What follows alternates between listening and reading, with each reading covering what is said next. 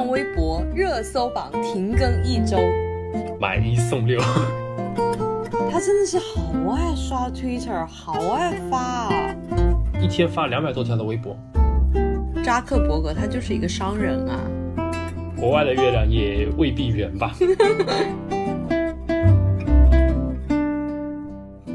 Hello，大家好，欢迎收听今天的有点财经，我是。期望拥有像杨幂般水亮大眼的一万。我是天天看热搜吃瓜的于贤。你知道我今天为什么要用这个 title 吗？是不是想要蹭大幂幂的流量来带火我们这个节目呢？就是因为今天新浪微博热搜榜停更一周，所以就导致杨幂买的这条热搜买了一天，哎，送了六天啊！你说赚不赚？我们都知道微博的热搜广告坑位真的很昂贵，这让我想起来，在二零二零年年初的时候，豆瓣最出名的吃瓜小组，也就是豆瓣鹅组，停了三个多月。当时挂在头条的就是马薇薇被前男友骗钱这件事情，然后马薇薇在《奇葩说》里面提到。我失恋这件事情被挂上了首页，整整三个月的时间，全国人民都知道我失恋并且被骗钱了。他说，虽然一开始我觉得很伤心，后来我觉得很搞笑，到最后我觉得我是赚了三个月的热搜。豆瓣无形的就为他带起了更多的这种知名度了，是吧？以前是什么好事不出门，坏事传千里呢？现在的话就更甚了。对啊，你说杨幂这一次运气应该来说算挺好的吧？毕竟她的这个热搜不是像马薇薇那样是一个负面的热搜，它还是一个比较正向的一个广告方面的热搜。嗯，欧蕾给杨幂打钱，欧蕾也赚了呀。对，以前的话就是热搜它实时滚动的嘛。事情的始末这样子的，就是新浪微博呢被北京网信办约谈了。要先让这个热搜榜先停更一周，那这个约谈的理由是什么呢？就是针对微博在蒋某啊舆论事件中干扰网上传播秩序，以及传播违法违规信息等问题啊，责令其立即改正，同时暂停更新微博热搜榜一周。叫买一送六，是不是？对啊，我看到好几个我新浪的朋友们都在朋友圈发了两个字“补钱”。这种都是怎么说呢？老天爷赏饭吃，是吧？谁能想到突然就被约谈了呢？蒋某，他都差点没有说出这是谁了。我以为这事儿已经过去了，没想到在这一场还被再提起来。哎，真的是命途多舛啊！嗯。因为我们往往看见微博上的热搜都是和艺人有关的，但是你忽然提个蒋某，确实大家要反映一下蒋某究竟是谁。当网友这么一好奇去搜的时候，这件事情就会被翻出来了。其实我们现在都知道嘛，微博它就是一个娱乐界和综艺界舆论宣传的大本营了嘛。突然间就传出了一个商界人物的一个 丑闻，哎，就相当于破圈了，很多网友都去扒到底是怎么回事。这就让我们。猫场的蒋总裁又火了一把，毕竟他犯了全天下男人都会犯的错。哎呀，这个瓜其实已经冷掉了啊，都已经不值得再吃了。但是你看，男人都会犯的错是亘古不变的一个公关范文。嗯，反正我是不信这一套。说回我们现在这个热乎的瓜啊，微博热搜被停更一周。其实这已经不是他第一次遭受了这样的一个惩罚了，对吧？因为对微博来说，确实是一种惩罚。因为在一八年一月的时候，国家互联网信息办公室，也就是网信办，也是针对新浪微博有用户发布了什么违法违规信息啊，未尽到审查义务，什么持续传播炒作、导向错误、低俗色情等等一系列法违规的这种有害信息，所以的话就去约谈了这个新浪微博。也就是说，嗯。上级部门认为，这种平台具有审查用户所发布内容的义务。嗯，你要赚这个钱，你就得去管好你这些用户，他们发的这些东西是不是正能量的啊？是不是嗯积极向上的？不能有这种违规危害内容来扰乱我们社会主义良好的氛围。差不多是这么个意思。你看，这就是为什么总有人吐槽说，哦，现在微博上不是吐槽哪个艺人长胖了，就是吃瓜哪个艺人出轨了。这也是没有办法的事情啊，因为大家只能吃瓜这种娱乐方面，你稍微吃瓜一点，有关于其他的问题就很容易出问题。也是现在有各种平台嘛，比如说音频的平台、视频的平台，还有这种微博的文字的平台，都会加大对用户发布的这些内容的一种审核。这也导致这些公司在审核上面所花的钱其实也不少的，因为你没有办法完全靠正则算法用这种机器去拦截这些违规的内容，屏蔽这些什么关键字。我们之前也看到过很多特别搞笑这种关键字的这种屏蔽方式，明明是两个不同的词，只不过就是两个字儿，对吧？两个词中间的两个字儿给挨在一起了，就变成了违禁词，就特别的难受。哦，那个夜总会，黑夜总会过去。就是有一句话是“黑夜总会过去”，然后怎么样都发不出去，别人都觉得很奇怪。后面有一个人一语点破，说关键词是“夜总会”，不是“黑夜总会过去”。这个简直了，是“嘿夜总会过去”。审查的这种非常的可笑嘛，就机器是没有办法，就是说像人一样很好的理解这种自然语言的，特别是这种大平台嘛，它也没有办法，就是说花很大的精力去做这些事情，毕竟审核内容实在是太多了。嗯，那与此同时的话，就会雇一些人工嘛，来审核一些发布的这种内容，所以就也对于平台来说是一个比较大的一个开支。对比一下国内跟国外啊，就是那些内容平台，他们要发布一些。呃，内容的话，呃，审核的程度其实是不太一样的。那像我们国内的话，会有一些关键词屏蔽嘛，特别是那种负面性的那种关键词进行屏蔽。还有有一些问题其实也是不能够讨论的。就比如说，像新浪微博，在它刚刚诞生之前，全中国最火的博客网站是牛博网，很多知识分子都在上面去激昂文字，嗯，来发表一些独到的见解。之后的话，新浪微博出来了，那牛博网自己死了嘛？那新浪微博出来的话，就成为了牛博网这些人能够集聚在一起的一个地方了。那后来新浪微博为了赚钱，慢慢的就淡化了这一部分的功能，做了一些关于跟娱乐更加相关的事情。哦，我之前不是在那个国内的博客上面存自己的一些作品嘛，然后被删的越来越多，就是有一些可能是我好几个月之前发的。然后结果莫名其妙就被删了。你今年没有敏感词，明年也许就有了。结果没有想到，到了第三年，好像这几个敏感词又可以发了。当时我就告诉你说：“我说，哎呀，我说我不要在国内的网页上存我的作品了，我去 Blogger 发，就是谷歌的那个博客。我说我去那个上面发。”所以大家一致的都认为，国外的言论就是非常的自由的，你想发什么就发什么。但是我们最近看到新浪的对标 Twitter 也是出了一次非常大的危机公关，也跟这个打标签还有关键词的一些问题出现。这个事情大致是怎么样的呢？就是美国它现在持续性的在爆发反歧视的抗议活动。那主要原因呢，就是有一个白人警察把一个无辜的黑人给杀掉了，是故意的吗？就是把他逮捕了之后，膝盖顶着他的脖子上面压了大概八分钟不到。在此期间，这个被捕的 Floyd 就多次的说 “I can't breathe”，我不能呼吸了，请你不要杀我。多次这么的跟这个警察去说，但是警察不为所动，就这么摁着他不让他动。最后呢，就晕过去了。所以它不是一个罗生门，它是有视频的。对，它是有视频，有人拍下来了的。而且拍视频的有些人看不下去，说：“哎，你赶紧走。”他说他不能呼吸，你快离开。但那个警察说：“你不要过来。”然后把手放在那个枪上面，你不要过来，嗯完全无视了这个黑人的呼救的信号吧，导致他的死亡。嗯，这就造成了反歧视的抗议的发生嘛？就是说，你为什么要漠视一个黑人的这种呼喊呢？我们知道，在美国，种族歧视是一个非常严重的一个问题，它是一个涉及到政治正确的问题了。你不能够去这么讲，对吧？这是政治的红线。美国总统特朗普针对这个事情说什么吗？When looting starts, shooting starts，就是当抢劫开始的时候，枪击也就开始了。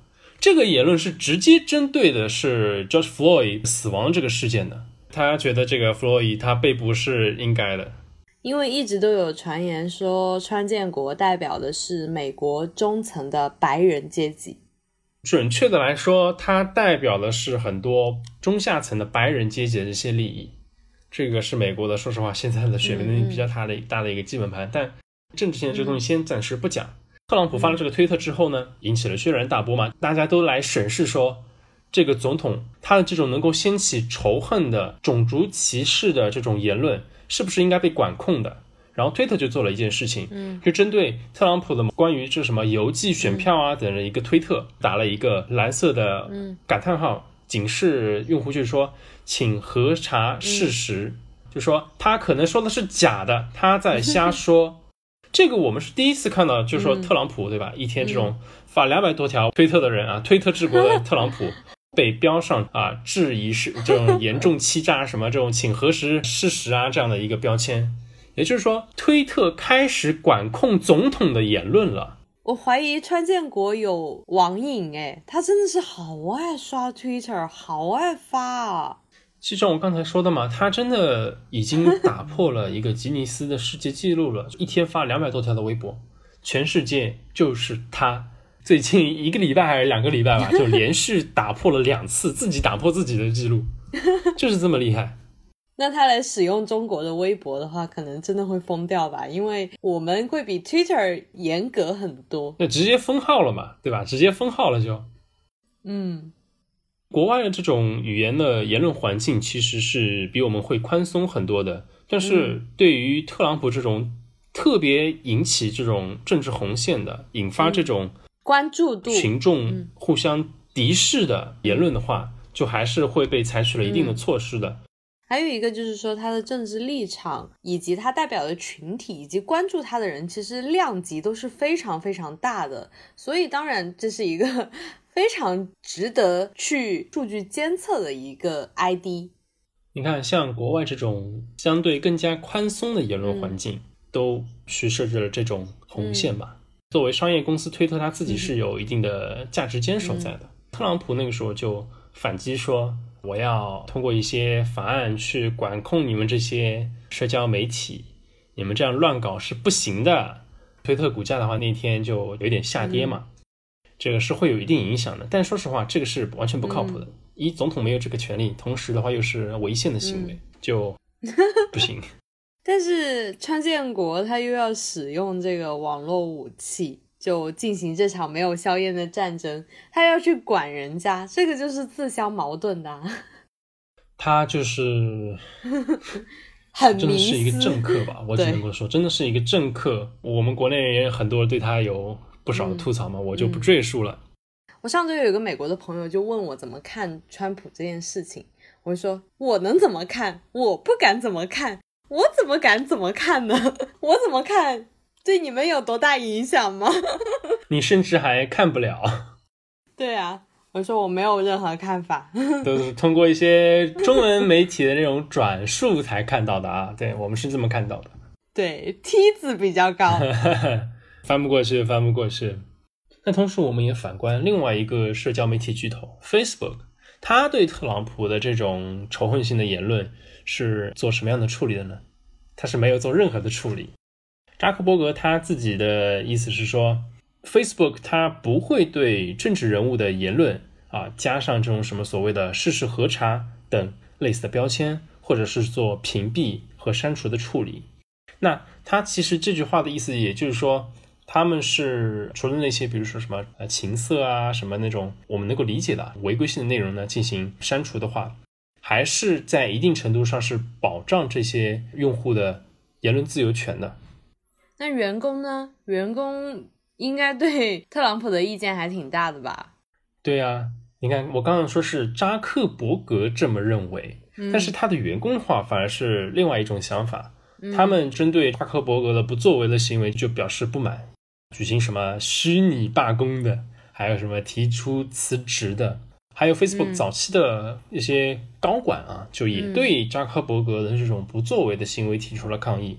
嗯，他们总的意思就是说，美国总统所鼓吹的这种对黑人示威者的这种施暴的仇恨性言论，不值得用言论自由来为之辩护。也就是说，言论自由它也是有红线在那边的。嗯，而不是真的什么都能够讲。从旁观者的角度来看这个问题哈，我觉得自始至终，扎克伯格他就是一个商人啊，他并没有从一个政治的角度去考虑要去怎么处理这件事情，他是从一个商人的角度去考虑要怎么处理这件事情。比如说早几年说他操纵了美国总统的选举，他还面对了很多议员的听证嘛，几十个议员就问他一个人，让他去回答问题什么的。这种事情被经历多了之后呢，他可能确实不太想要去太挂钩跟政治相关的这种事情了。对，就像我回答我朋友一样，我又不参政，我不想就是讨论任何政治的问题。这个也是一个挺多元的一个事情。就比如说，作为公司的 CEO，对吧？扎克伯格本身是为了让公司不陷入麻烦，嗯，不想要被特朗普整治。嗯，他做出的决定是不干预。毕竟特朗普对 Twitter 发布了这样条例那样条例，说要管他们怎么怎么样。反正不光是特朗普能不能够做到的话，都会对 Facebook 带来负面的影响是比较大的。嗯，扎克伯格个人的话，他其实也是有提到过，这是一个非常艰难的决定。嗯，但是这个决定他下的非常坚定。什么意思呢？就是说从他个人情感上面来看。作为他个人，他是觉得应该要管一管，他是反对这种言论的。嗯，但是作为一个公司的 CEO，他不能够去这么做。嗯，对啊，有 Twitter 那个前车之鉴在，要对股东负责啊。嗯，所以真的，国外的月亮也未必圆吧？对，就是吃瓜要慎重。哎，那你说？特朗普这一次对 Facebook 还有 Twitter 的一个股市有影响的话，那他对公司的一个发展会不会有影响呢？嗯，总的来说应该是不会的，因为虽然他是作为美国总统嘛，如果说那些所谓的什么法案啊什么没有通过的话，那么对于这些商业公司的这种发展是不会有太大的一个遏制的。比如说，特朗普跟贝索斯嘛，也就是亚马逊的老板，一直是那种不对头的这种关系，就互相看不上眼，就甚至还有点敌视。但是，亚马逊照样蓬勃发展嘛，嗯，完全没有任何的这种问题在。但是，有时候总统还是可以使一点小绊子，就比如说去年九月份的时候，那亚马逊它本身是有提供云计算服务这样的一个业务在的，然后呢？微软也提供云服务，他们两个共同的在争夺美国五角大厦的一个大订单，五亿美元。就是到最后一轮的时候，最后订单是被微软给拿走了。那很多人那个时候就在想，肯定是特朗普去施压了，因为他跟贝索斯两个人看不对头，所以的话就把这个单子给了这个微软。毕竟我们国内百分之九十九的公司就是今天有明天没，各个股东每天都担惊受怕的，生怕触碰到那条红线，非常的谨小慎微。嗯，就像一个囚徒困境，你只能够去预测对方可能最坏的会做什么样的打算，嗯，然后你再去推测你自己去做什么样的策略会对你的自身相对的好一点。嗯，就像我们上一次不能在播客平台说。九九六这三个数字一样，但是最后我们还是表示理解吧，毕竟大家吃个饭都不容易。唉，但是你让我们太难吃饭的话，那就真的有点恶心了。对，还是要谨慎吃瓜，谨慎言论。所以呢，哎，你说这一次大家如果给我们评论的话，是不是要规避一些关键词啊？很可怕哎。哎，真的是舆论环境十分堪忧啊。那我们今天就聊到这里喽，嗯，希望大家 对我们本期的节目谨慎评论，说不定我们大家的账号今天有，明天就没了呢，世事难料。对，如果你不方便在节目下方发表评论的话，那欢迎去关注我们的微博，唱唱反调 Quibbler，评论我们的节目。同时，你还可以加我们的小助理麻瓜呱呱微信号 Q U I B B L E R 零八二八 Quibbler 零八二八。来跟他说你对我们节目的一些看法，以及你不好公开发表的评论。哇，你听起来你报就像报电话号码，我们会把这个微信号附在节目简介里面，希望大家留意一下喽，期待你加我们。嗯，好的，那么就祝大家注意安全，好好爬梯子，小心别摔下来，毕竟梯子那么高，对吧？我是羡慕大幂幂的水亮大眼睛可以挂热搜一周的一万。我是安全吃瓜的余贤。我们下期再见，拜拜。拜拜。